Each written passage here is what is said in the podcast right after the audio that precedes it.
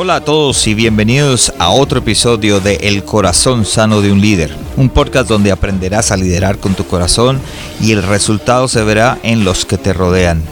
Les habla Juan Romero desde la ciudad de Calgary y le doy la bienvenida. Hola y bienvenidos a este su podcast Corazón Sano de un Líder, donde yo creo que equiparse no es opcional, es vital para todo líder y toda persona que está liderando un ministerio o si estás liderando en tu casa, en tu trabajo, en tu empresa, también es importante que aprendas a liderar como Dios nos envía y nos enseña. Eh, bienvenidos al podcast número 6, es el... este se llama El Espíritu de la Ley. Es un tema que el pastor Felipe Echeverry nos trae por medio de una entrevista que que tuvimos y es excelente, Él nos abre su corazón, Dios está haciendo cosas con Él los últimos tres años, Él es pastor de una iglesia en Colombia, en Bogotá, Colombia, para ser más específico, Eclesias Viva, y, y es una iglesia que está impactando una comunidad, está haciendo, haciendo perdón, la diferencia. Y creo que, que lo que Él está haciendo y nos puede enseñar a nosotros, creemos que, que, que tenemos esa oportunidad ahora de aprender un poco más y, de pronto de mm, alimentarnos de algo que nos puede hacer crecer. Así que los dejo con esta entrevista y espero que puedan recibirla en su corazón y que pueda cambiar sus vidas. Pastor Felipe Echeverry, bienvenido a este El Corazón Sano de un Líder. Es eh, el podcast donde equiparse no es opcional, es vital y es la razón por la cual te tenemos el día de hoy. Bienvenido. Pastor, muchas gracias. Qué rico estar con ustedes y qué bendición poder utilizar la tecnología para eh, cerrar la brecha que nos separa en la distancia y, estar unos con otros eh, creciendo y fortaleciéndonos juntos. Claro, creo que es el, lo primordial, ¿verdad? Y la razón por la que este podcast se creó y que Dios puso en mi corazón fue eso, el hecho de que nosotros podamos crecer un poco y podamos aprender de otras personas que van más adelante que nosotros. Ahí yo aprendí de que es más fácil aprender de educación que por experiencia, ¿verdad? Aquel persona que, le quitaron el dedo, se quitó el dedo con la con el, serrucho, la cegueta y, y, ahora es mejor aprender de él que hacerlo por experiencia. Absolutamente, creo que es sabio aprender por la experiencia de otros y, y de una u otra manera, pues vamos a tener que aprender por la experiencia mejor cuando podemos a través de, otros ahorrarnos quizás algunos dolores y eso creo que es sabiduría. Exactamente, Pastor. Acabas de llegar de Medellín, estabas conduciendo un seminario, dictando un seminario de la escuela de, predicadores que tienes, ¿verdad? Sí, fantástico. Llegué, eh, llegué a Antier, estuve todo el fin de semana, cuatro días en Medellín con mi esposa. Dios nos permitió liderar eh, o, fundar lo que llamamos la escuela de predicadores con el fin de eh, entregar herramientas para una predicación bíblica relevante y contextual a las nuevas generaciones de líderes que se están levantando. Y pues lo que inició como un proyecto de, la casa, digamos, de, del ministerio que pastoreamos aquí en Bogotá, ha venido extendiéndose por un voz a voz, ni siquiera por una gestión real de, buscar abrirla o extenderla, sino por un voz a voz. Y estuvimos en Medellín capacitando cerca de unas 40 personas, siete pastores dentro de esas 40 personas. Fue algo bien especial y, me pone feliz porque eh, me, me, encanta la idea de hacer cosas que impacten el reino y que trasciendan a la iglesia universal y no solamente eh, se quede en una iglesia local, sino que por medio de llevarlo a muchas iglesias locales pues, se pueda generar un impacto y, una transformación. Veo que es ese como tu llamado, ¿verdad? Tienes esa, en tu corazón tienes esa parte de, de enseñar, de que aprendan, de que hay un, um, creo que hay un, post que colocaste, encontrar el propósito de la vida hace toda la diferencia y nosotros decidimos, y me imagino que te refieres a tu esposa, a tu familia, cumplir el nuestro mientras le ayudamos a otros a cumplir el suyo, ¿verdad? Sí, qué buena frase. Eh, y así es, es mi familia, porque yo creo que el llamado siempre es al, pues en el caso de las personas que estamos casadas, al matrimonio. Creo que que ese proyecto de vida no se puede abordar con proyectos individuales que, no apunten hacia la misma dirección. En mi caso, con mi esposa, hemos hecho de servir a otros y capacitar a otros para que también a su vez puedan ser agentes de cambio y de transformación eh, por medio de la enseñanza, que pues es quizás el don más fuerte que yo creo Dios me ha dado de maestro. Y, entonces todo lo que voy aprendiendo lo trato de estructurar en procesos de, transmisión de, o transferencia de conocimiento. Eh, y no me quedo con nada. Creo que, creo que es una, es una un lema tal vez, un modo de vida y es no quedarme con nada, no guardarme nada, no reservarme nada.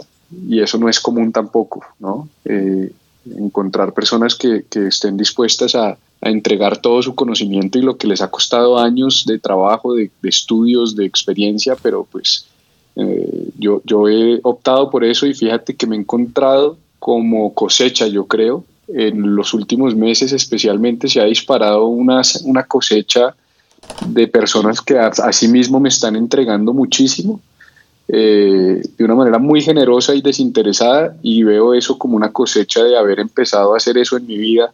No siempre la cosecha viene de las mismas personas en las que siembras, pero sí viene de otros lugares. Podemos sembrar en este momento como pastores o como líderes o como, como personas que estamos a cargo de algo, podemos sembrar y de pronto no vemos el recoger ahí en ese momento, recogemos de otras personas en un futuro, ¿verdad, Pastor? Exactamente, así es, o sea, eh, y, es bonito porque eso nos lleva a tener relaciones que no están basadas en una transacción, sino es un estilo de vida donde yo te doy y sé que algún día recogeré por, por otro lado, a veces por la misma persona en la que siembro, pero no, es así, no, no lo podemos controlar, no lo sabemos. Exactamente. Pastor, cuéntenos un poquito de ti. Creo mm, para que nuestros, las personas que nos están escuchando en este momento por el podcast, porque eh, nos pueden escuchar en cualquier momento y a, o a cualquier hora eh, del día y en cualquier ciudad, ¿no? Entonces, de pronto mucha gente no conoce quién es Felipe Echeverry. Sé que eh, esposo de Catalina y tiene dos hijos y es un eh, tiene es life coach, es diseñador industrial, es especialista en mercadeo estratégico y tiene máster en teología. Entonces es una persona que en realidad está preparada y está aprendiendo porque yo creo que el líder que no aprende no es líder, no crece y es algo que podemos aprender. Entonces este es el pastor Felipe Echeverry que nos está hablando y nos está enseñando algo y, y yo le pido a la gente que, que en este momento nos está escuchando que, pueda abrir su corazón a las enseñanzas. Hoy hay un tema espectacular que está en el corazón del pastor que se llama el espíritu de la ley. Y, mm, quisiéramos que de pronto eh, nos enseñaras un poquito de eso, de qué, qué es el espíritu de, la ley y de qué se trata. Bueno, eh, pues de nuevo, gracias por la invitación. Todos esos, toda, toda esa reseña que lees me hace sonar importante, pero nada de lo creo que, todos somos importantes, pastor. sí, pero nada, nada de lo que de lo que hay ahí eh, en realidad me habilita para, para esto. Creo que es su gracia únicamente y, y, el, y el, deseo del Señor de, de, usarme como una herramienta para bendecir a otros.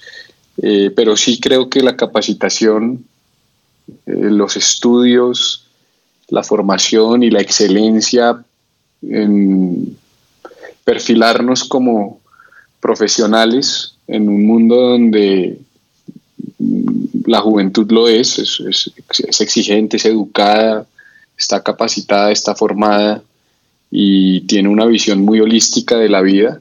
Nosotros no podemos, como digo yo, solamente saber de Génesis, Apocalipsis, sino tenemos que eh, aprender a, a entender muchas otras cosas de, del mundo, de la cultura, de cómo funcionan las cosas, de eh, lo que otros creen, por qué lo creen y, y, ahí sí, pues entrar con nuestro conocimiento de las escrituras para, para eh, contextualmente hablar de una manera relevante a estas nuevas generaciones.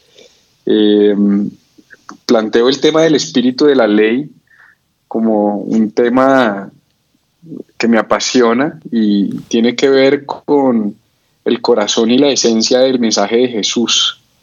Eh, cuando hablo del espíritu de la ley, pudiéramos decir también el centro de la ley, el corazón de la ley, la esencia de la ley, pudiera ser otra palabra que pudiera reemplazar ese espíritu de la ley.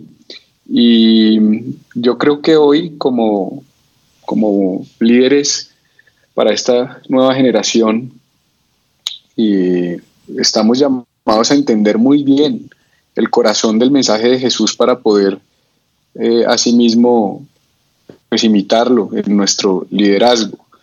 Y yo, yo me imagino o, saco esta idea a partir del encuentro que Jesús tuvo con la mujer samaritana, que se relata, perdón, con la mujer adúltera, discúlpame, que se relata en, Juan, en, Juan, capítulo 8. Eh, que es una historia que conocemos, ¿no? Donde Jesús está, viene, viene regresando de enseñar del Monte de los Olivos y en la mañana eh, junto a una gran multitud se sienta a enseñar en el, en el templo, cerca, cerca al templo, y dice que se encuentra con, con unos personajes que aparecen sistemáticamente en los evangelios, que son los maestros de la ley religiosa y los fariseos. Y estos hombres cuenta la historia que llegan a donde Jesús con una mujer que había sido sorprendida en el acto de adulterio y la, la ponen, dice la palabra, la, yo me imagino que la ponen es una forma muy decente de escribir por parte del evangelista. Primero que la tiran, la lanzan, la sueltan. Yo también tengo eh. una, una, imagen de, eso. Yo siempre en las partes cuando yo predicaba, cuando estaba predicando, yo decía, yo creo que la sacaron de la cama, del pelo, la jalaron y la pusieron en, un lugar. Pero es que esas son las, las cosas que a veces no leemos contextualmente, ¿verdad? Creo que nos, nos simplemente nos ponemos donde dice la ponen, pero en realidad tenemos que imaginarnos la parte de Dios de que Jesús, ¿en qué hizo ahí? Sigue, pastor. Sí, yo me, yo me he vuelto como un, como un cuentero en la, en la predicación. Pues la, gente se, se, se, se, apasiona, pero pues es que eso somos, tenemos que echar cuentos. es, que eso era, es que eso era la parábola, la parábola en realidad eran historias. Era la parábola, historias. Entonces yo le digo a la gente, cuando lea la Biblia, léala con imaginación, porque es que eh, las series, Netflix, todo esto que es fantástico, no tengo nada en contra de eso, pero pues tal, de alguna manera nos ha castrado un poco la, el proceso de imaginar porque todo nos lo entregan hecho, masticado, con efectos especiales y pues a veces cuando se siente uno a leer, pues sí, sí, sí es tan literal, por eso es que no, no deriva ninguna revelación del texto. Y, y, pues yo igual me imagino estos hombres tirando a esta mujer en el suelo frente a Jesús y entonces le hablan, dice la Biblia, dice que le dicen, maestro, eh, esta mujer fue sorprendida en el acto de adulterio y le citan la ley, le dicen, la ley de Moisés manda apedrearla, tú, ¿qué dices? Entonces estos hombres trataban de hacer dos cosas, ¿no? Uno, pues juzgar, señalar, condenar y apedrear a esta mujer. Y dos, o más bien el principal objetivo, pues eh, hacerle una trampa a Jesús, exponerlo para que de una u otra manera cayera, porque si lo si Jesús dice sí, apedreenla, pues eh, eso tampoco era legal porque pues el imperio romano no permitía que hubiese juicio directamente por mano del pueblo. Y, por otro lado, si Jesús decía no, no la pueden apedrear, pues también era ilegal porque estaba violando la ley de Moisés, que era la ley que regía en ese tiempo al pueblo, al pueblo judío. Y como, sabemos. Como buenos fariseos, hacerlo caer a uno por un lado o por el otro. Exactamente. Y pues sabemos que esto viene del, del libro de, de Deuteronomio, ¿no? Donde Moisés efectivamente validaba y la ley validaba apedrear a, a, esta persona. Entonces, eh, la, historia cuenta que hay, unos, hay unos cambios interesantes en la, en la narrativa, porque eh, lo primero que, que, que, dice la Biblia es que Jesús se inclinó y empezó a escribir con el dedo en, en el polvo de la tierra y aparentemente los ignoró porque después dice, como ellos seguían exigiéndole una respuesta, porque se ve que no, no, no, no les respondió, dice que él se incorporó nuevamente, entonces se levanta y ahí entonces les dice, muy bien, pero el que nunca haya pecado que tire la primera piedra y se vuelve a inclinar, escribe en el polvo y ahí hay una reacción interesante por parte de los acusadores donde sabemos que eh, uno tras otro desde los mayores hasta los menores, se fueron retirando y solo quedó Jesús con la mujer y le dijo, ¿dónde están los que te acusaban o dónde están los que te condenan? Ni uno de ellos te condena y ella dijo, ni uno, Señor. Y él le dijo, yo tampoco, vete y no peques más. Y, no peques más. y esto me permite a mí hacer como un ejercicio, y entendiendo que le estamos hablando a líderes principalmente, Exacto. Eh, de, de, mirar en esta historia a Jesús versus los líderes religiosos de la época.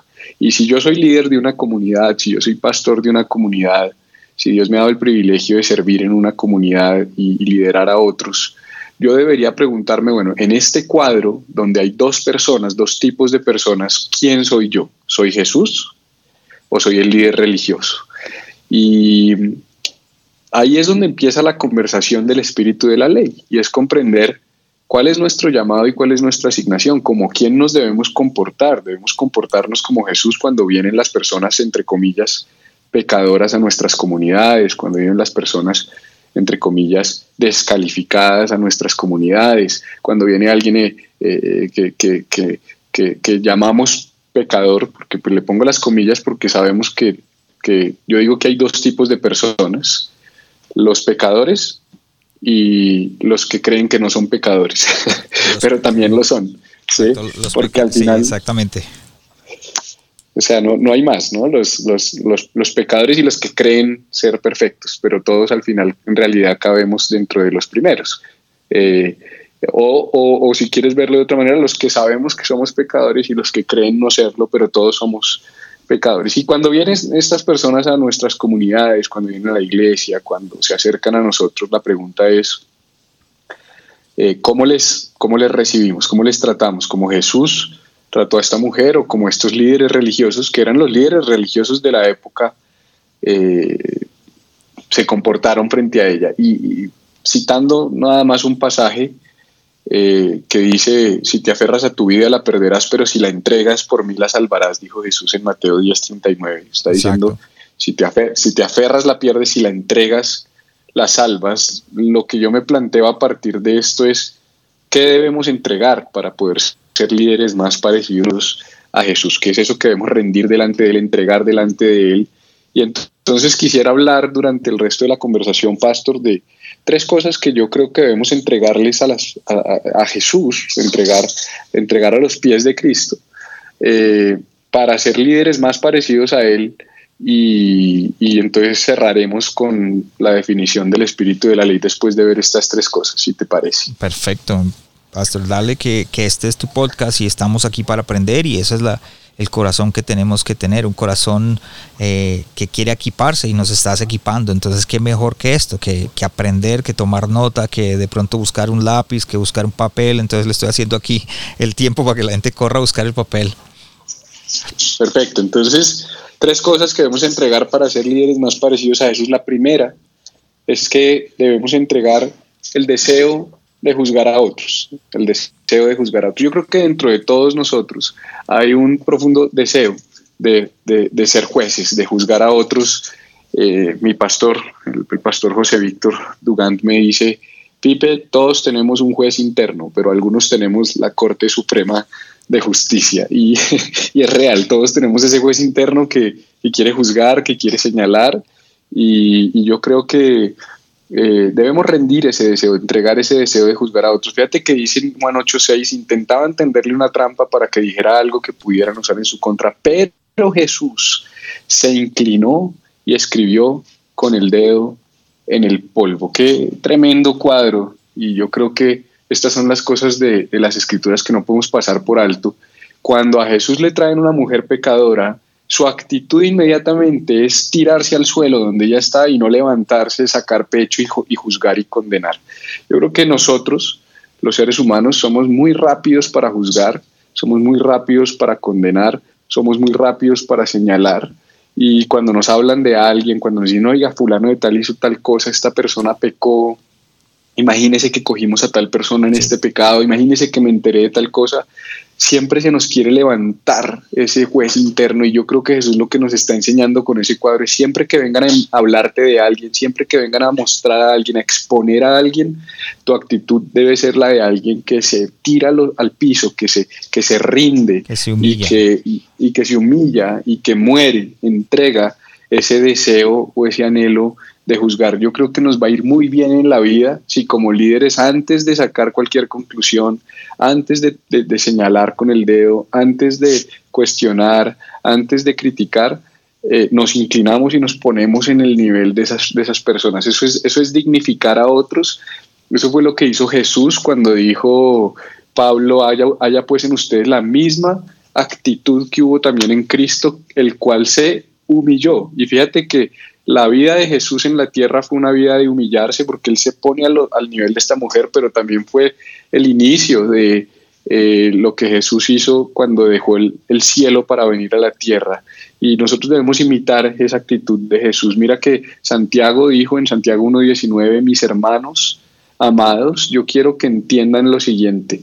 Todos ustedes deben ser rápidos para escuchar, lentos para hablar y lentos para enojarse. Entonces él dice, listo, escuche rápido, pero ojo, hable y actúe lentamente.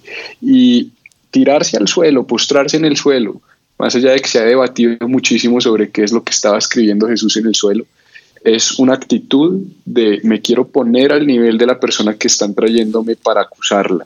Y como líderes esa debe ser nuestra actitud. Entonces lo primero que, que debemos entregar es ese deseo hay un post que muchas veces tenemos. Hay un post que usted puso, Pastor, que dice, cuando entendí que no era el justiciero de la teología correcta, descansé y empecé a disfrutar demasiado el predicar. Sí, Pastor, totalmente, porque tengo que, eh, tengo que mm, aceptar en algún momento yo fui ese, justiciero, en algún momento mi, ministerio no se caracterizó por un deseo profundo de no juzgar y de dignificar, sino todo lo contrario. Y aquí yo no, aquí yo no hablo y, predico desde, desde el juicio precisamente, sino desde la experiencia. Y hablábamos al comienzo de este podcast de cómo eh, o aprendemos por experiencia propia o por la experiencia de otros. Y aquí yo les invito a los líderes, pastores que me estén escuchando, eh, aprendan de mi experiencia, no,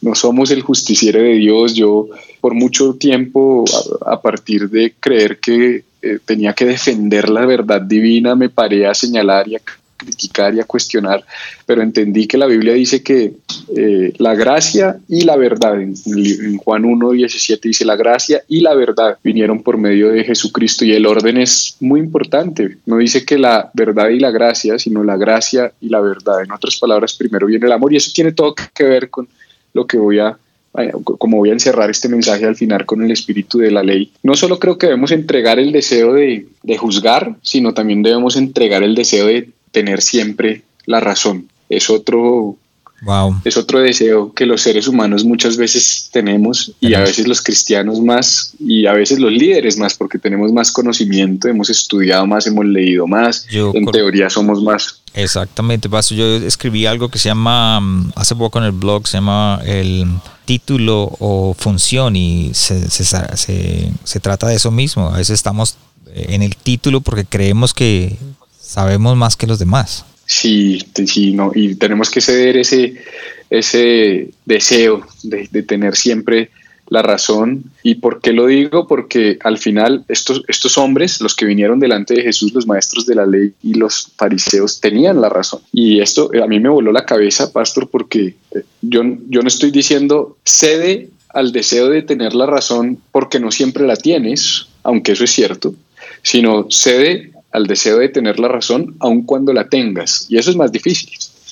O sea, ceder derecho a tener la razón, cuando tengo la razón, eso es más difícil. Cuando sé que tengo la razón, pero aún así por dignificar a otros estoy dispuesto a decir, voy a renunciar, voy a entregar este derecho o este deseo de, tener la razón. Y estos hombres tenían la razón, pero yo creo que nosotros podemos tener la razón y aún así estar muy equivocados. Nosotros podemos tener la razón y aún así estar muy equivocados. Estos hombres tenían la razón porque, como ya lo dije, ellos no estaban citando erróneamente la ley. La ley efectivamente en el libro de Deuteronomio eh, permite que una mujer y un hombre cogidos en el acto de adulterio fuesen apedreados, de manera que legalmente ellos estaban en lo correcto, pero me llama mucho la atención que en otro contexto en el libro de Mateo capítulo 22 versos 37 en adelante, estos mismos personajes, relata Mateo que se le acercaron a Jesús para también tenderle trampas o cascaritas para que él se equivocara y le hicieron varias preguntas.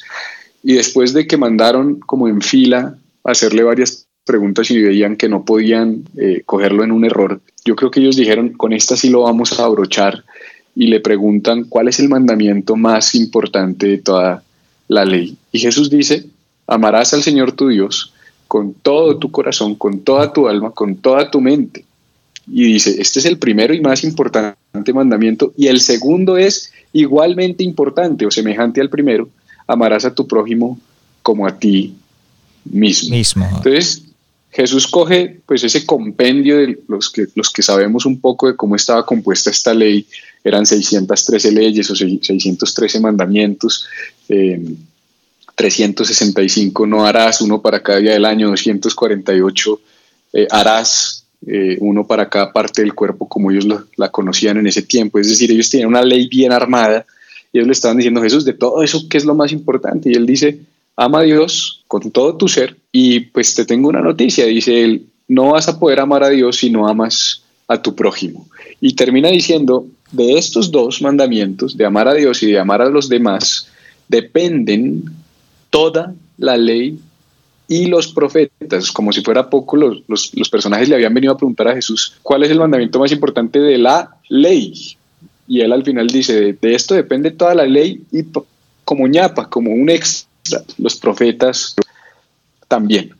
y de ahí es de donde viene la idea del espíritu de la ley, porque Jesús dice, de esos dos depende, es como si estuviera diciendo, de esos dos son el centro, lo que, lo que en inglés se llama el core, ¿no? el núcleo, la esencia. la esencia, lo eh, más importante. Eh, eh, lo más importante. Jesús está diciendo, sí, hay una ley grande, grande, grande, grande, pero señores, el core de la ley, la esencia de la ley, es amar a Dios y amar al prójimo. En otras palabras, estos personajes están citando la ley, pero se están olvidando de la esencia de la ley o del espíritu de la ley. Ellos están cumpliendo la ley, pero al apedrear a esta mujer, aunque estarían cumpliendo la ley, están dejando de lado el corazón de la ley, que es el amor.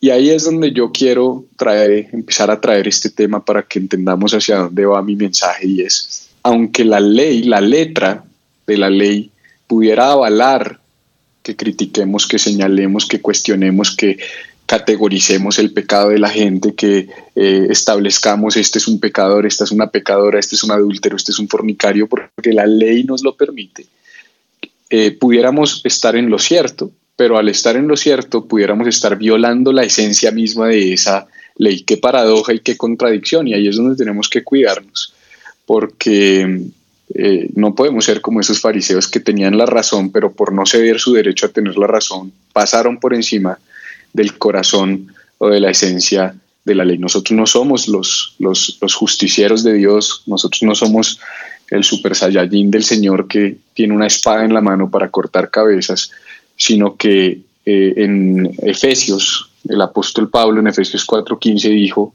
sino que hablando la verdad en amor, crezcamos en todos los aspectos en aquel que es la cabeza, es decir, Cristo. Qué tremendo que Pablo no dice hablando la verdad con amor, sino él dice en amor. Y nosotros los cristianos hemos confundido ese término, pastor. El de en y el con, ¿verdad? Eh, sí, claro, porque decimos, no, no, es que hay que decir las cosas, pero hay que decirlas bonito. Y creemos que eso es hablar eh, la verdad en amor. Creemos que hablar la verdad en amor es, tengo que decir algo duro que duele, pero lo tengo que decir maquillado bonito porque tiene que sonar amoroso. Entonces, eh, hemos, hemos, no hemos entendido nada en realidad y por eso es que andamos señalando, juzgando y criticando con espada en mano eh, y, terminamos predicándole o diciéndole a las personas lo que deben hacer cuando ni siquiera hemos amado a esas personas. Y lo que, lo que nos está invitando Pablo no es a decir las cosas bonito, sino es a amar a las personas antes que amar la verdad que tanto defendemos. Eso es hablar la verdad en amor, es decir, el fundamento de la, de la verdad que hablamos, el piso de la verdad que hablamos debe ser el amor. El amor. Esa es la base sobre la cual nosotros debemos movernos. Eso fue lo que Pablo dijo en 1 Corintios 13 cuando dijo que eh, la verdad sin amor es como un símbolo que retiñe o un metal que resuena. Él lo que está diciendo es, tú puedes tener la verdad pero si no amas, eso suena como un metal eh, que destiempla la cabeza, los dientes y te, y te, y, te, rechina, por completo. En otras palabras, la gente no te va a escuchar, porque va a escuchar es el ruido que produce la condenación y el juicio y no el amor con el que estás abordándoles. Y eso es predicar la verdad en amor. Por eso me gusta mucho cuando en Marcos 10:21 Jesús eh, tiene un encuentro con este joven rico y le dice, eh, los mandamientos sabes y tal cosa, y el hombre dice, sí, sí, yo, yo cumplo todos esos mandamientos, y dice que Jesús mirándole le amó y le dijo, una cosa te falta, anda, vende todo lo que tienes, pero me, me gusta mucho cuando dice, Jesús mirándole le amó y le dijo, fíjate que primero amó. Le, dijo en amor le dijo en amor, porque primero lo amó a él. No es que las palabras fueron bonitas, no, las palabras de Jesús fueron muy duras. Vende todo lo que tiene y dalo a los pobres y tendrás tesoro en el cielo, ven, sígueme. Eso no suena amoroso, pero Jesús lo amó primero. Entonces el amor no es decir las cosas bonito, el amor es amar a la gente, amar a las personas. Por eso, como decía ahorita Juan 1.17, dice, la ley vino por medio de Moisés, pero la gracia y la verdad vinieron por medio de Jesús. Primero viene la gracia, primero viene el amor, después viene la verdad. Nosotros no podemos perder el espíritu de la ley por enfocarnos en la letra de la ley. Y es otro término que quisiera eh, introducir en esta conversación y es, si hay un espíritu de la ley, entonces también hay una letra de la ley. Y de ahí viene ese mensaje tan famoso, ese versículo tan famoso que mucha gente se sabe de memoria y quizás no saben lo que significa. Y es, la letra mata, pero el espíritu vivifica. Es tremendo entender esto, porque si nosotros nos acercamos a la gente con letra, o sea, solo con ley, eh, mata, la letra mata. O sea que siendo, líder, siendo líder tenemos que, guiar con, en, el amor y en el espíritu y no la letra, ¿verdad? Exactamente. porque es el espíritu, el espíritu, el corazón, la esencia de la ley la que produce vida. Veamos un ejemplo de eso. Un ejemplo de eso se encuentra en Lucas 9, donde dice la Biblia que ya estaba Jesús próximo a ser recibido en el cielo y decidió de, volver hacia, hacia Jerusalén, envió unas personas delante de él y cuando ellos entraron en una aldea samaritana, los samaritanos y los judíos no tenían buena relación, eh, dice que los de allí no recibieron a los discípulos que fueron delante de Jesús. Y al ver esto, cuenta la Biblia, que dos de sus discípulos, Jacobo y Juan, le dijeron esto, Señor, ¿quieres que mandemos que caiga fuego del cielo como lo hizo Elías para que los destruya? Y, esto es tremendo, pastor, porque Jacobo y Juan eran dos de los discípulos más cercanos de Jesús. Habían caminado ya durante tres años y medio con Jesús, porque aquí está diciendo el texto que Jesús ya sabía que iba a ser recibido arriba y ya iba a ser Jerusalén. O sea, estas son las últimas semanas de vida de Jesús. Estos son unos hombres que ya habían visto a Jesús hacer milagros, que habían visto a Jesús amar a la gente, habían visto a Jesús dar comida a las personas, habían visto a Jesús resucitar a, personas de entre los muertos. Habían vivido con Jesús y habían visto el amor de Jesús.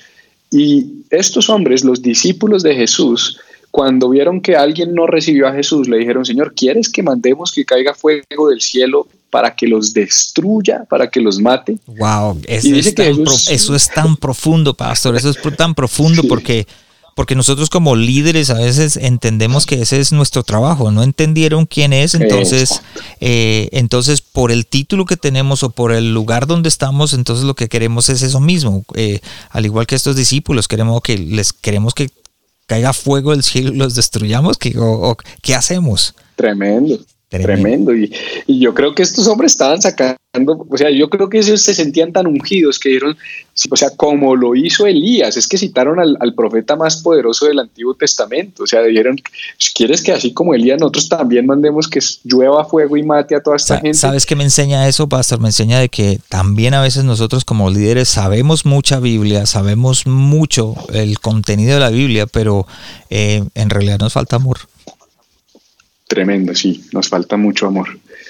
Y fíjate que Jesús se, devuelve y les dice, y, pero Jesús se volvió y los reprendió. Jesús, o sea, uno lee eso y Jesús se volvió y los regañó, no, los reprendió. O sea, Jesús debió haber sido muy categórico, los debió haber eh, mirado con esa mirada matadora que a veces uno, uno hace y les dijo, ustedes no saben de qué espíritu son, les dijo Jesús.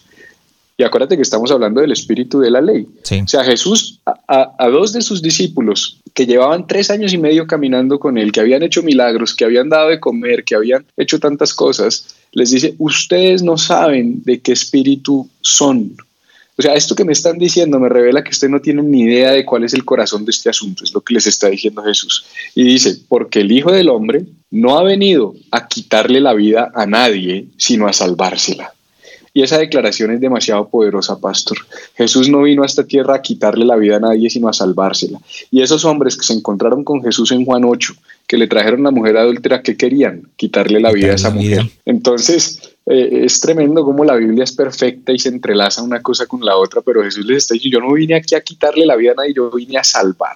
Y si nosotros somos imitadores de Jesús, nosotros no estamos en esta tierra para quitarle la vida a nadie, para quitarle las esperanzas a nadie, para quitarle la fe a nadie, para quitarle el derecho a nadie, para quitarle los sueños. Los sueños. Nosotros estamos para producir vida, para producir vida en otras personas.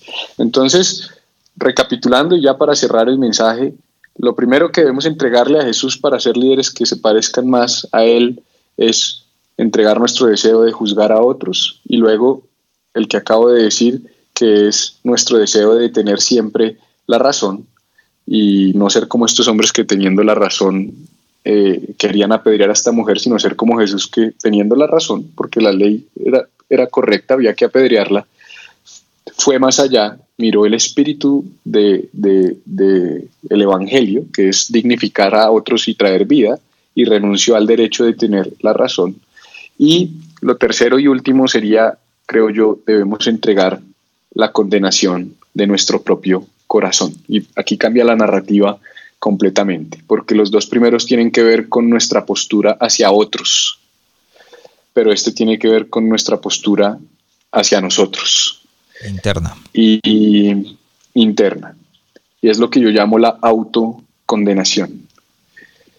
¿Por qué hablo de esto? Porque si vamos al corazón del asunto y si vamos a, a la raíz del problema, yo creo que muchos líderes están condenando a otros no porque sean macabros y malvados y quieran terminar por condenar a todo el mundo, sino porque enfrentan una condenación interna, una autocondenación tan fuerte que su único mecanismo para sentirse bien es coger esa condenación y, y, extenderla hacia otros. A veces me siento mejor cuando sé que estoy haciendo algo mal pero como tú lo haces también mal, prefiero descargarla contigo y así limpio mi conciencia. Y creo que es una conducta equivocada de los seres humanos y es eh, eh, reflejar, vernos reflejados en otros y, querer señalar en y nosotros, el pecado. Sí, pastor, y nosotros como líderes y, y, y, como de pronto si alguien está escuchando que está a cargo de una iglesia, también tendemos o tenemos esa tendencia de juzgar a otras iglesias, de ser,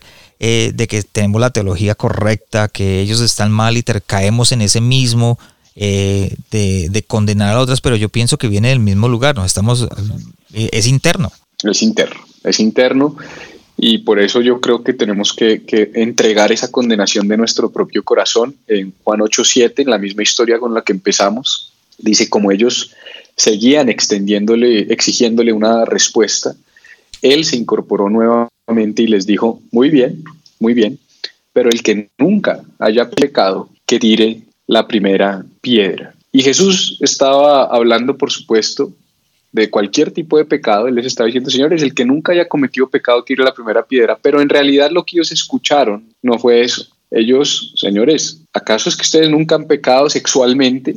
Si nunca han pecado sexualmente, adelante, tienen la primera piedra. Y, y yo creo que estos hombres, eh, esto ya también es mi imaginación, yo creo que estos hombres sufrían o luchaban con ese mismo pecado sexual.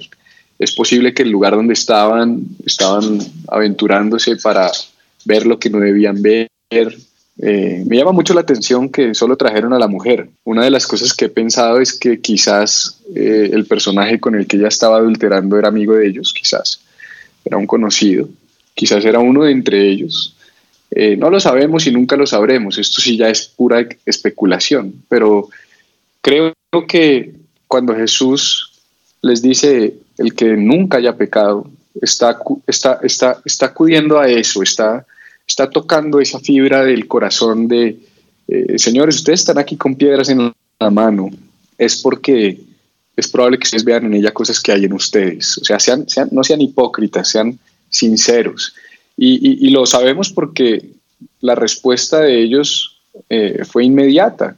Dice la Biblia que eh, apenas dijo eso, volvió y se inclinó Jesús. Y dice que al oír eso, los acusadores se fueron retirando uno tras otro, comenzando por los de más edad hasta que quedaron solo Jesús y la mujer.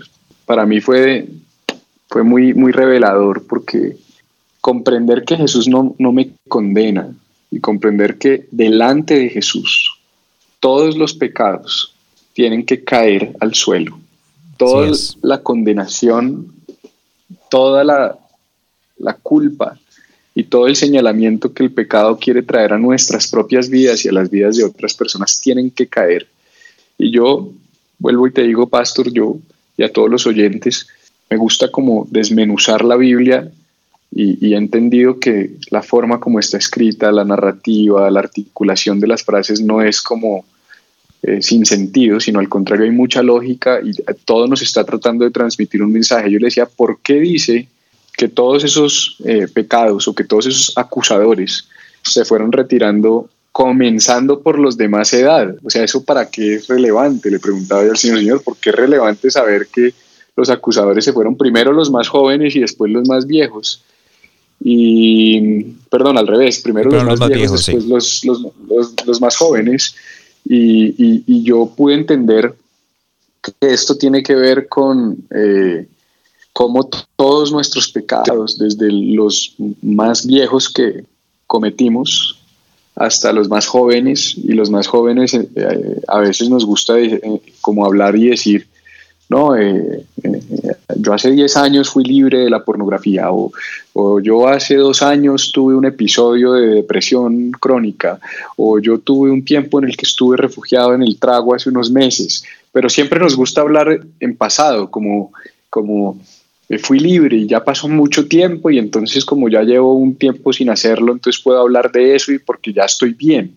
Pero es raro que tú escuches a un pastor o a un líder decir, anoche eh, luché con eh, pensamientos de adulterio en mi mente, o ayer vi a una mujer y la vi como no debía verla, o esta mañana se abrió un aviso en mi computador y me guió a ver pornografía y estuve muy tentado a hacerlo. Eso, eso nunca lo vas a escuchar porque nos hablamos de los pecados pasados, pero Jesús está diciendo, desde los más viejos hasta los más jóvenes van a soltar la piedra delante tuyo. ¿Eso qué quiere decir? Que el pecado que cometimos esta mañana, el que cometimos hace una hora, el que cometimos hace unos minutos, eh, porque tenemos esa bendita maña de categorizar el pecado como si hubiese unos pecados más graves que otros o como si hubiera unos pecados eh, imperdonables y otros que sí, ah, dijiste una mentirita, no pasa nada, pero pues, adulteraste, ¿no? Terrible, o sea, te vas a ir para el infierno. Entonces, entendiendo que pecado es pecado, hay que, pues todos pecamos y pecamos todos los días. Cuando a veces leemos cuando dice Pablo, por cuanto todos pecaron y están destituidos de la gloria, gloria de Dios, nos imaginamos, ah, sí, sí, sí, esos pecados horribles que cometí antes de Cristo. Pero todos los días pecamos, todos los días tenemos envidia, tenemos celos. Exacto, algo que he aprendido y lo hablé con mi esposa, lo, lo hacíamos o lo, lo, hacemos desde hace mucho tiempo, es que cada día, por lo menos en el caso mío, siempre le digo, Señor, eh, yo te pido perdón por los pecados míos de ayer, de, de esta mañana, porque obviamente uno no sabe que, que eh, o, o sí sabe o no o se hace, pero, pero hay que pedir perdón por, por esos pecados diarios hay que pedir perdón y, hay que saber que delante de Jesús, a los pies de Jesús, esos pecados tienen que tirar la piedra de condenación y de, porque el, pecado lo que quiere es culparnos, condenarnos y hacernos avergonzar. Eh, eso es lo que trae el pecado, vergüenza, culpa y condenación. El Espíritu Santo jamás produce vergüenza, culpa y condenación. Él sí, trae eh, convicción, de pecado y de juicio, pero también de justicia, y la justicia no viene por nuestras acciones, sino viene por la obra de Cristo. Entonces, eh, si yo entiendo eso, y mis propios pecados comprendo que no tienen el poder para condenarme, como dijo el apóstol Juan, no recuerdo en dónde, pero creo que es en la carta de primera de Juan donde dijo que si, si nuestro corazón nos condena, mayor es Dios que nuestro corazón. Y nosotros no podemos dejar que nuestro corazón nos condene, tenemos que renunciar a esa autocondenación, porque si no hacemos eso, el mecanismo de defensa de aquel que vive en autocondenación y que tiene una posición de liderazgo es, es eh, pasarle esa condenación a otros para limpiar nuestra conciencia. Y lo mejor es llevar eso a la cruz y decirle, Señor, aquí están mis pecados, aquí están mis pensamientos, aquí está lo que estoy viviendo y sé que a tus pies esos pecados no me condenan, no me culpan, no me traen vergüenza y que tus palabras son, ¿dónde están los que te acusaban? Ninguno te condena, ni yo tampoco. Vete y no, peques, más. Y ahí, bueno, ahí podríamos tener otro podcast solamente de lo que significa irse y no pecar más, pero pues no, no quiero extenderme más. El espíritu de la ley, en resumen, es el amor, el amor al prójimo, el amor por los demás y el amor hacia Dios. Y todo lo que hacemos como líderes tiene que ir orientado a eso, a dignificar a otras personas y a comprender, como le dijo Jesús a Jacobo y a Juan, que el espíritu del que nosotros somos, porque Él les dijo, ustedes no saben de qué espíritu son, y el espíritu del que nosotros somos es un espíritu que viene a dar vida, no a quitar vida. Y ese es nuestro ministerio. El ministerio es un ministerio de dar vida. Nosotros estamos llamados a dar vida y eso puede extrapolarse a todas las áreas del ser humano. Eh, Jesús dijo en Juan 10:10, el ladrón vino a matar, robar, destruir, pero yo vine a dar vida y vida en abundancia. Y si nuestros ministerios no traen vida y vida en abundancia a la vida de las personas que entran en contacto con nosotros, creo que no sabemos de qué espíritu somos. Y creo que, que esa es la, la, base de todo, de todo nuestro llamado eh, para las cosas de Dios, ¿verdad, Pastor? Creo que el dar el fruto y el poder seguir adelante con, con, lo que Dios nos dio, pero con en ese amor y si condenar a nadie, sino dar la mano y levantar al pecador, como dice la palabra de Dios, levantándolo, dándole la mano, levantándolo con amor, levantándolo eh, con esas palabras de, de, amor, como hablaría Jesús. Así es, así es. Tengo, Ese es nuestro llamado. Pastor, tengo para unas preguntas para hacer porque como líderes tenemos que, yo soy de los que yo digo que tenemos que equiparnos, ¿verdad? Y que no es opcional porque es vital, es necesario aprender cada uno de nosotros está, está buscando cómo aprender. Yo pienso que los que nos están escuchando, los oyentes en cualquier lugar, está tratando de buscar en dónde aprender. Entonces yo tengo cinco preguntitas que, quiero hacerle y mm, a ver cómo, cómo podemos contestarla, por ejemplo, para equipar a las personas, para que la gente como que diga, bueno, tengo una idea de, que, de qué agarrarme, de dónde empezar a buscar y que que aprender. Entonces, por ejemplo, la primera pregunta que yo tengo, de los hábitos que tienes diariamente, y esto estoy hablando de liderazgo como líder, ¿cuál es el que más afectado ese liderazgo? Yo creo que podría ser muchas cosas, pero para dar una y, darles algo de mucho valor, eh, la planeación. Es un hábito, es un hábito que, que, que atesoro profundamente y es es planear. Creo que eh, la diligencia, ser un buen planificador eh, todos los días y todas las semanas, todos los meses, todo es un ejercicio constante, ¿no? Yo planeo el año, planeo el trimestre, planeo el mes, planeo la semana y planeo el día. Eh, eso, ha, eso ha impactado dramáticamente y positivamente, por supuesto, el liderazgo, es la posibilidad de, de, tener estructura, saber para dónde voy, tener una agenda, tener, tener tener un mapa de ruta bien trazado y como somos líderes y el liderazgo implica que hay personas que nos están siguiendo, eh, no hay nada peor, creo yo, que seguir a alguien que no sabe para dónde va. Y cuando yo entendí eso, porque yo pues, eh, he sido seguidor de muchos también, y cuando entendí que una de las cosas que más me incomodaba y más me afectaba eh, con jefes, con pastores, con de discipuladores, con líderes en general, que, que, que, que, no podía hacer como una buena conexión y no me sentía cómodo trabajando con ellos, casi siempre el problema terminaba siendo ese. No hay planeación, no hay planificación, no sabemos para dónde vamos y eso genera mucho miedo y mucha incertidumbre y la gente no te va a seguir en una atmósfera de duda, de incertidumbre y de temor, sino de claridad, de inspiración, de visión y de saber para dónde vas. Eso, eso, te iba, eso te iba a decir, porque porque si uno no tiene visión y misión, yo creo que tenemos ese, ese es otro tema para otro podcast, pero misión y visión es, es, es, importante tenerla no solamente en la iglesia, sino en el ministerio, en nuestra vida personal, en nuestra casa, en los planes que tenemos, las metas que tenemos. Siempre tenemos que tener esa misión y esa visión para poder alcanzarlas. Y lo que tú dijiste fue, es cierto, hay que planear.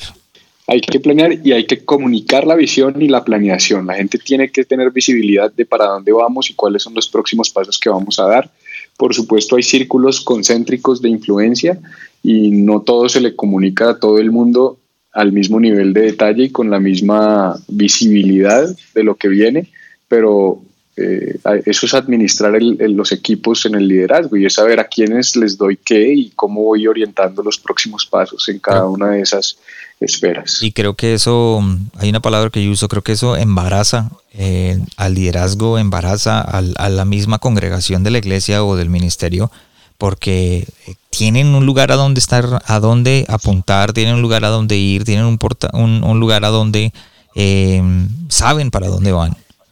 No, así es, me gusta, embarazan, es que así es, es, una semilla, uno deposita una semilla y esa semilla dará o no dará fruto en la medida en que, en que eh, esté bien arraigada. Exacto. Eh, la segunda pregunta que tengo para aquellos eh, que nos están escuchando, ¿cómo te estás preparando para el siguiente paso en tu llamado? Cada uno de todos los, los líderes en este momento, los que están escuchando, obviamente están pasando por un tiempo, un momento, pero hay un paso siguiente. En inglés se dice el next step o el siguiente paso. ¿Cómo te estás preparando en este momento para, el siguiente paso? Es una excelente pregunta y efectivamente pues depende mucho del momento en el que cada uno de nosotros se encuentre.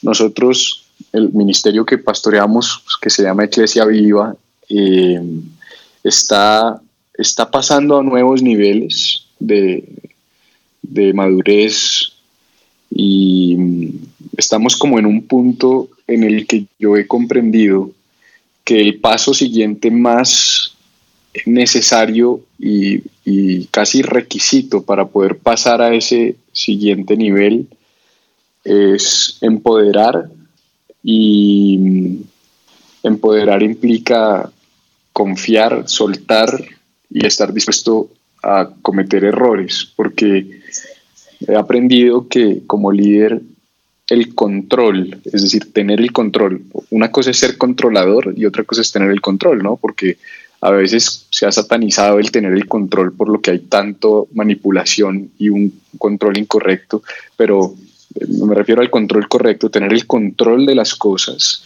como líder y eh, extenderse, ensancharse y crecer no van de la mano.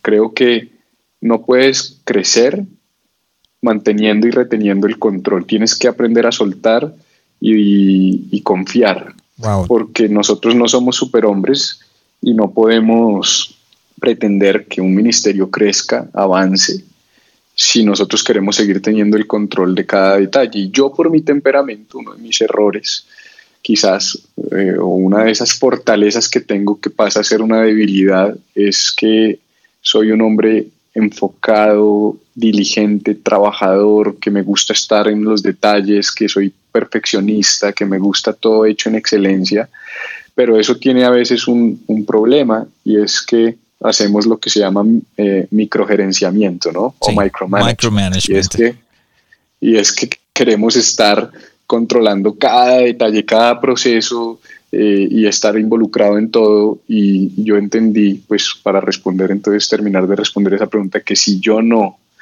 empiezo a soltar, a delegar, a entregar responsabilidades y confiar y dejar que la gente se equivoque sin, porque yo, yo sí suelto, pero estaba soltando y, supervisando de, de, muy de cerca lo que, lo que se hacía.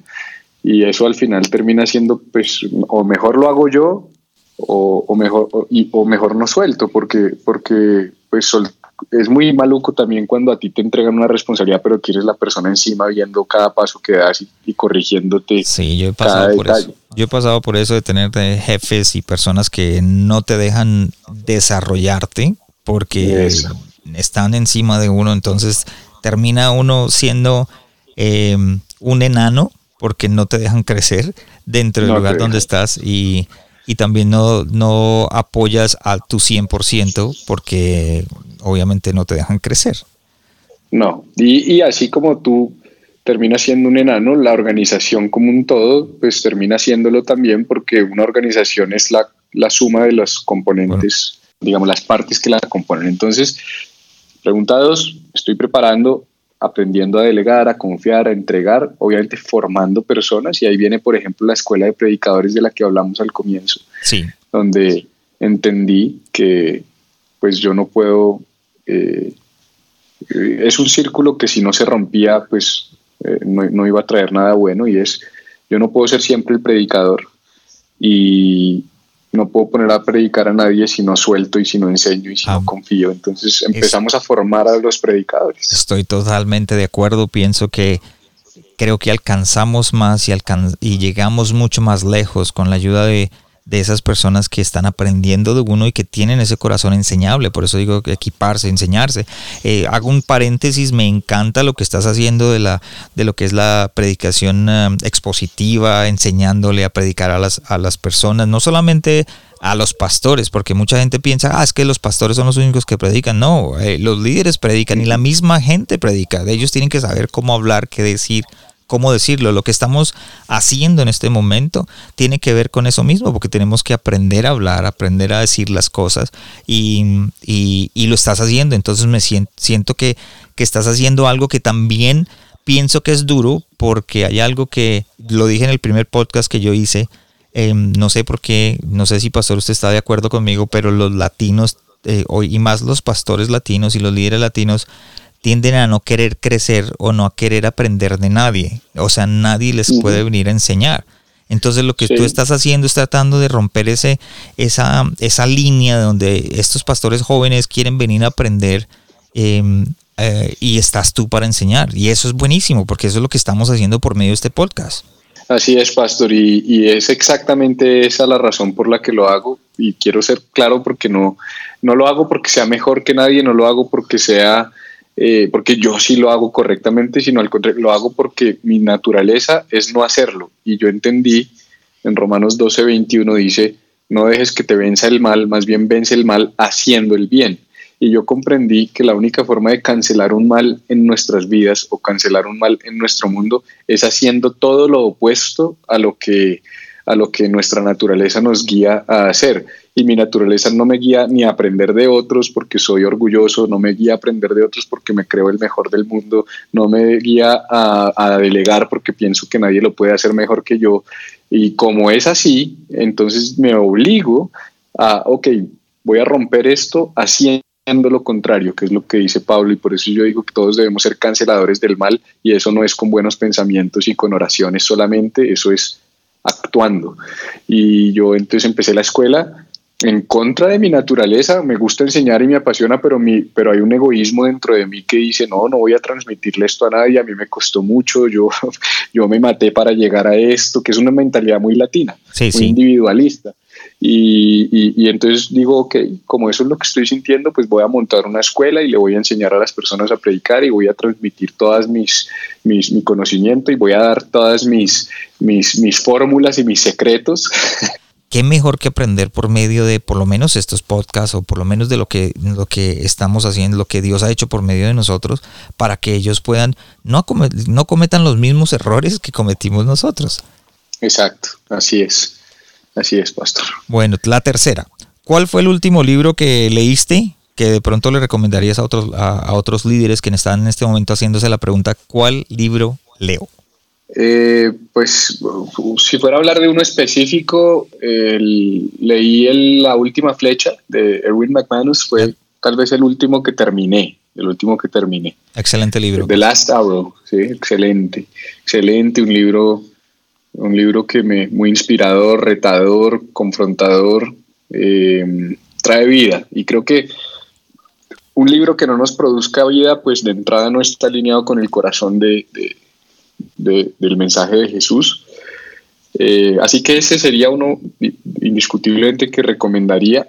También estoy leyendo otro que no lo he terminado y es totalmente distinto al de McManus y también porque como consejo general quiero también darle a los, líderes que nos escuchan que no lean solamente la línea, llamémoslo teológica, de pensamiento doctrinal con la que se asocian, sino es bueno también leer a veces cosas que, que, son distintas, personas que piensan diferente a nosotros, que hacen iglesia de maneras distintas, porque eso también nos permite ser más equilibrados y más balanceados. Entonces estoy leyendo un libro que se llama eh, Counter Culture o Contracultura de David Platt y el, el, el, subtítulo del libro es Following Christ in an Anti-Christian Age, siguiendo a Cristo supongo en una era anticristiana.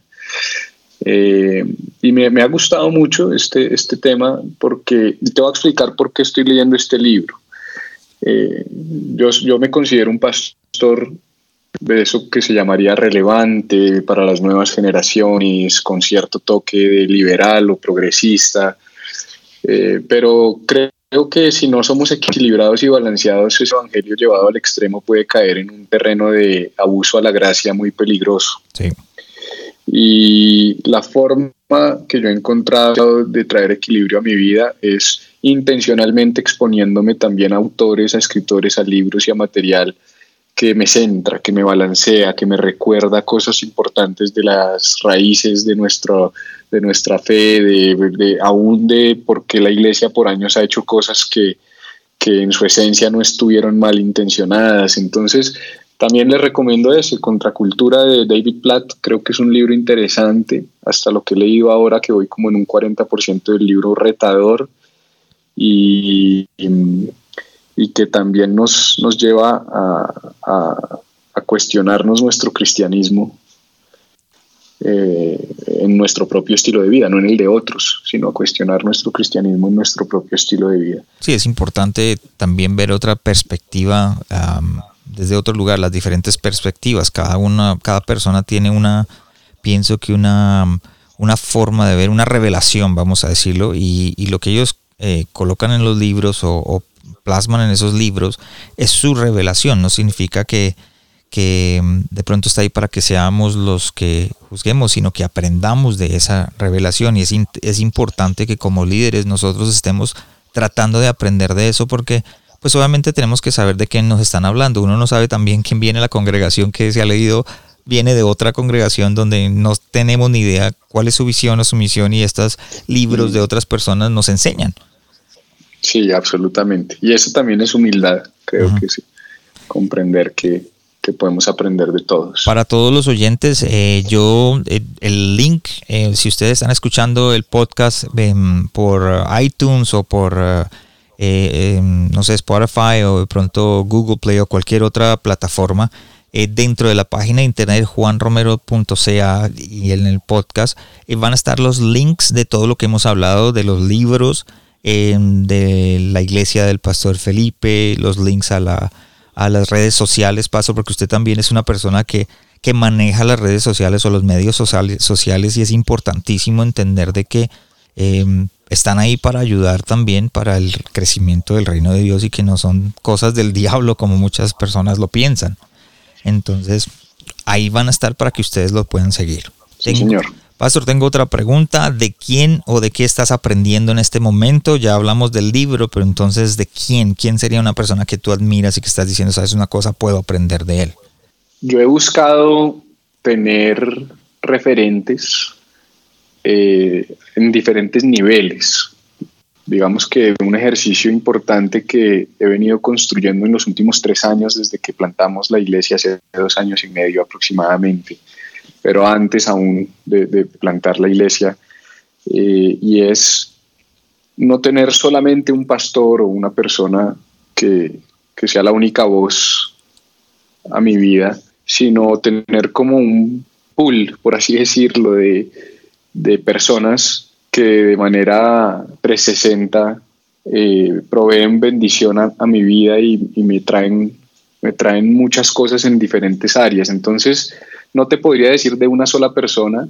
Eh, yo tengo eh, relación directa y personal con un grupo de personas que yo pudiera llamarlos mentores, amigos y, mi pastor. Eh, entonces mi pastor es José Dugand eh, y su esposa Jessica, ellos pastorean mi vida y la de mi familia y sin duda alguna pues tienen un rol predominante en, mi vida. Eh, lo admiro profundamente, admiro mucho su forma de hacer iglesia y su entendimiento de lo que debe ser la iglesia en este, en este tiempo y en esta era. Pero asimismo, tengo otras personas que pastorean otras áreas o mentorean otras áreas de mi vida.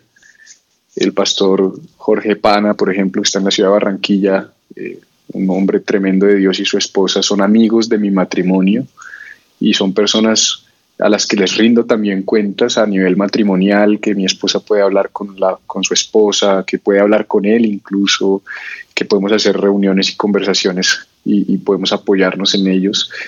Eh, tengo otros amigos en el ministerio que están construyendo iglesia, son pastores amigos como eh, el pastor J. Echeverry en la ciudad de Bogotá, que pastorea una iglesia se llama Freedom Church, o el pastor Andrés Guerra en la ciudad de Medellín, donde estuve ahorita con CCI, mi casa, el pastor Jeff Corte en la ciudad de Medellín con la iglesia Contraste. Somos amigos, pero somos amigos que nos decimos las cosas de frente, que nos llamamos, que le digo, mira, me está pasando esto, estoy sintiendo esto. Entonces, yo, yo he entendido que las relaciones son demasiado importantes y que nosotros no podemos manejar ese relacionamiento superficial que por años ha caracterizado a la iglesia eh, de hipocresía y de todo perfecto, y cómo estás bien, y tu iglesia, no, súper bien, creciendo, y, la casa, no, maravilloso, y, cuando todo está, o no todo está mal, pero pues no todo siempre está perfecto. Entonces, esas relaciones con personas reales que se exponen, que se desnudan, que están dispuestas a mostrar su, su realidad y a las quienes yo también se las puedo mostrar, eso ha sido para mí fundamental y aprendo demasiado de cada uno de ellos en diferentes áreas y diferentes momentos, de manera que de ellos a nivel personal aprendo de todos y pues de pronto también para centrarme en la pregunta y quizás no solamente la pregunta va orientada hacia personas eh, eh, con las que tengo una relación, sino referentes que yo miro para, para predicar, para hacer iglesia, pues también te podría dar algunos. Ahí ya estaría hablando de personas que no conozco, pero que los sigo, que oigo a veces sus prédicas y que me ayudan a ser inspiración a mi vida.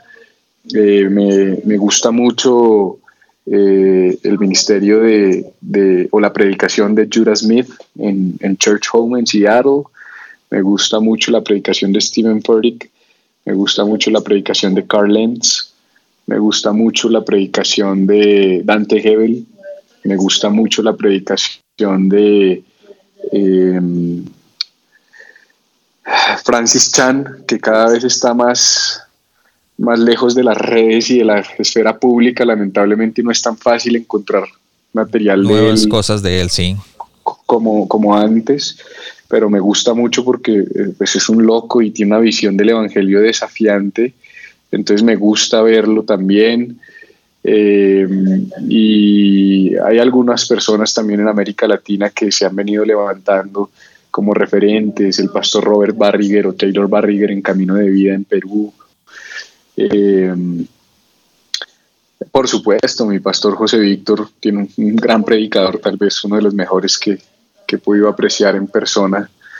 Eh, de manera que hay muchos, muchos, muchos que admiro, que me gusta verlos, que no me caso con uno solo para pues, simplemente no.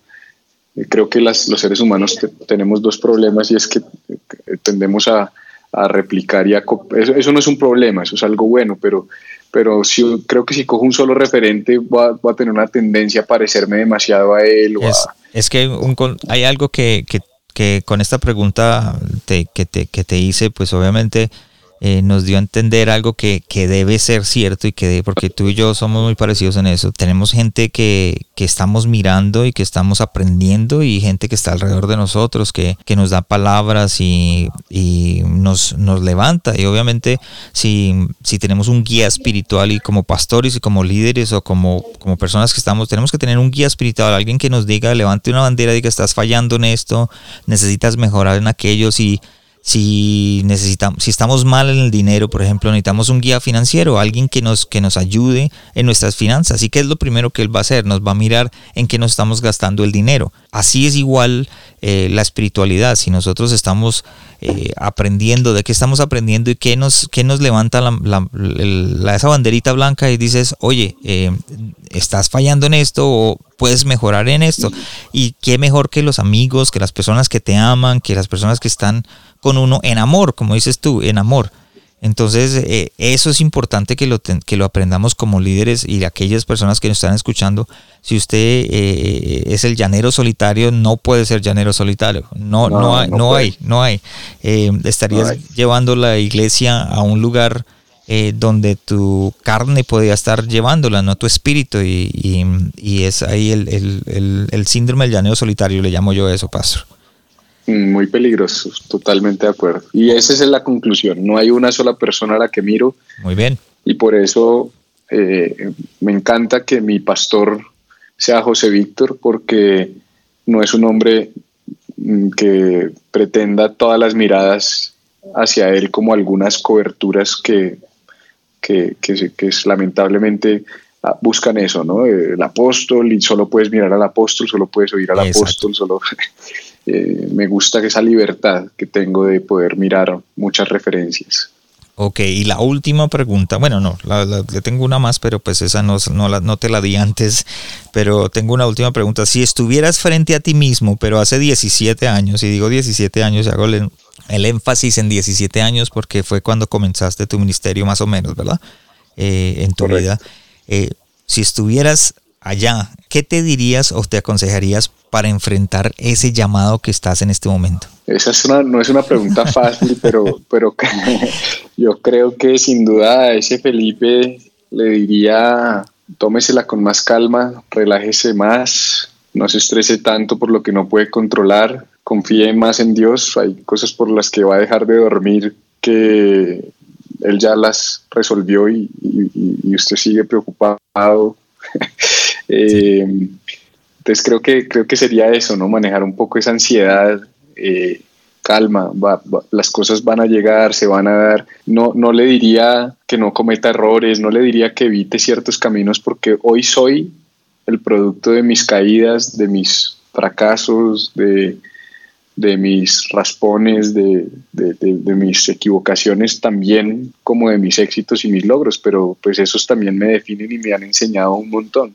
Pero sí le diría, tranquilo, más despacio, relájese, no, no se la tome tan, tan en serio, no, no en cuanto a la importancia y el nivel de prioridad que tiene el llamado y el ministerio, sino en cuanto a, al, querer controlar las cosas que no se van a poder controlar, que a veces no, no nos dejan descansar.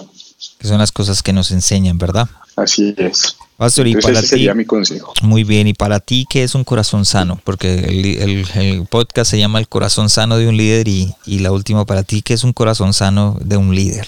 Yo creo que un corazón saludable, un corazón sano, es, es un corazón de alguien que enfrenta su vida espiritual de una manera integral, espectacular, honesta y transparente. Integral me refiero a que comprenda que la espiritualidad no es solo orar y ayunar y leer la Biblia, sino espiritualidad, porque eh, si no estoy mal, se me va el versículo, pastor, pero creo que es Tesalonicenses 5, 17, primera o segunda, que dice que todo vuestro ser eh, sea hallado irreprensible, espiritual, y cuerpo.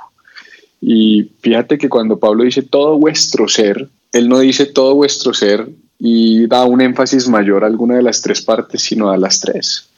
Y yo creo que la salud del corazón de la persona, de la esencia de la persona, eh, es un corazón que es saludable de manera integral en, en, todas las áreas de su vida, en su alma, en su mente y en, en, su corazón y en su cuerpo y en su espíritu. Alma, mente y corazón siendo como una sola cosa mente, eh, cuerpo, pues por supuesto nuestro cuerpo y nuestro espíritu. Y creo que estamos llamados a, ser muy balanceados y muy equilibrados en la forma como vivimos y como nutrimos cada una de esas partes de nuestro ser.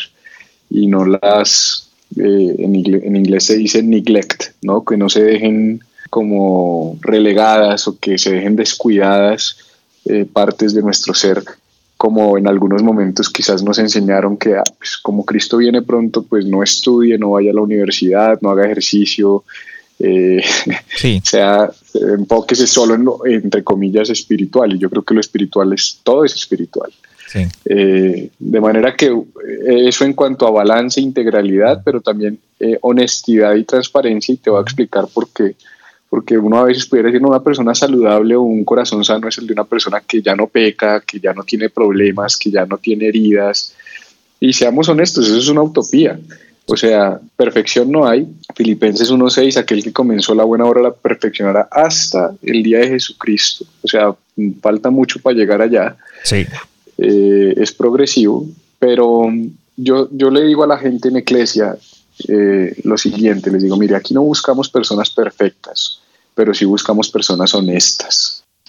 Y yo creo que esa, el ser saludable eh, tiene mucho que ver con no, no, andar con guardados, no andar con tapados, no andar con cosas ocultas y que nuestra vida sea verdaderamente un libro abierto que se lee y y, eso, eso para mí trae mucha sanidad porque la Biblia dice que el que oculta su pecado no prosperará, pero el que lo confiesa y se aparta haya misericordia. Y ese confesarlo es traerlo a la luz. Entonces yo creo que un corazón saludable es un corazón que está expuesto, que está, eh, que está a la luz, que, que las personas que le rodean conocen lo que está pasando en su corazón, en su vida, si hay unos dolores, pues estos dolores tengo, si hay resentimiento, tengo este resentimiento, si hay una debilidad o hay un área de pecado, tengo esta situación y yo he aprendido a vivir así, pastor, a la luz, a la luz. La gente que me rodea me conoce, sabe mis luchas, sabe mis defectos. No somos una iglesia donde los pastores son más que los demás, no somos una iglesia donde el pastor eh, está en una posición eh, de perfección o de santidad por encima del resto. Somos una iglesia donde todos sabemos que estamos en procesos de vida, tenemos luchas, tenemos áreas débiles y estamos, eh, las, las compartimos no desde una postura de corrupción, porque eso pudiera ser una línea peligrosa. Y es, ah, pues yo soy así, todos lo saben, ¿y qué? Sino, estamos luchando, estamos, pero queremos ser mejores, queremos superar, queremos dejar esto atrás y, y eso para mí es ser saludable, es una persona que está en progreso de, de ser mejor cada día cuando sabemos que aún no, no, ha alcanzado esa perfección. Exacto, eso es un corazón sano. Y, y algo que yo puedo añadir es que un corazón sano eh, puede liderar, pero si un corazón no es sano, creo que no tiene ese, ese mm, eh, como lo diría, esa sanidad, bueno, pues, redundante, pero esa sanidad para poder guiar a, una persona, un, doctor eh, que esté enfermo no puede ir a, curar a un enfermo, ¿cierto? Tiene que estar sano y creo que, que ese es el, el, target que nosotros tenemos, ese es el, la meta que como pastores tenemos que es tratar de buscar diariamente en nuestro corazón, como tú lo dices, en, en esas tres eh, en todo nuestro ser. Y ser, eh, tratar de, ponerle cuidado y, no descuidar eh, ninguna de las tres partes. Pastor, Correcto. yo te doy gracias por habernos acompañado. le doy gracias por, esa enseñanza del espíritu de la ley que para nosotros creo que va a ser espectacular porque vamos a poder aplicarla y poder de pronto reflexionar en ella y aprender de, de, pues de lo que de lo que en realidad están en, nuestro espíritu, ¿cierto? No, somos, no tenemos que ser ley, sino espíritu y, estar en el amor de Jesús, en el amor de Dios. Y mm, yo voy a poner, Pastor, todos los, los links, voy a poner lo que nos envió para que la gente te siga, para que te, te pueda conocer. Eh, el Pastor Felipe em, tiene también un devocional por, em, por Instagram que lo está haciendo diario. Entonces es, algo que, él está haciendo en, las redes que te puede ayudar y no, para que te puede enseñar, porque también en algún momento tú puedes hacer lo mismo. No es simplemente el pastor eh, Felipe lo puede hacer, sino que también tú lo puedes hacer con tu congregación o con las personas que te están siguiendo. Eh, pastor Felipe, gracias por acompañarnos. No, gracias Pastor a ti, gracias a, a cada persona que haya tomado el tiempo para llegar hasta este punto del mensaje, porque eso pues habla de que tienen hambre y sed también, que honran el, eh, el espacio que, que, tú has preparado y el tiempo que le dedicamos a esto. Estoy para servirles, ojalá esto crezca en, en una relación que permita hacer avanzar más el reino entre nosotros. Cuentas conmigo, Pastor Juan, y toda tu comunidad, tu familia. Gracias por, por seguirnos y a las personas que se, se, conecten y decidan ir a mis redes y seguirme y empezar como a interactuar con, con lo que hacemos aquí también. Eh, me alegraría mucho que lo hicieran porque eh, es la forma como, como sentimos la afirmación de parte de Dios de que lo que estamos haciendo está dando resultado. Así, Así que gracias. Así es, Pastor. Y pues para aquellos que nos están escuchando, síganos en eh, juanromero.ca o en Google nos pueden buscar por el corazón sano de un líder y nos encontrarán fácilmente. Cualquier eh, pregunta sobre lo que estamos hablando o lo que se dijo, lo puede hacer en lo puede, puede seguir en la página de internet en los links que hay.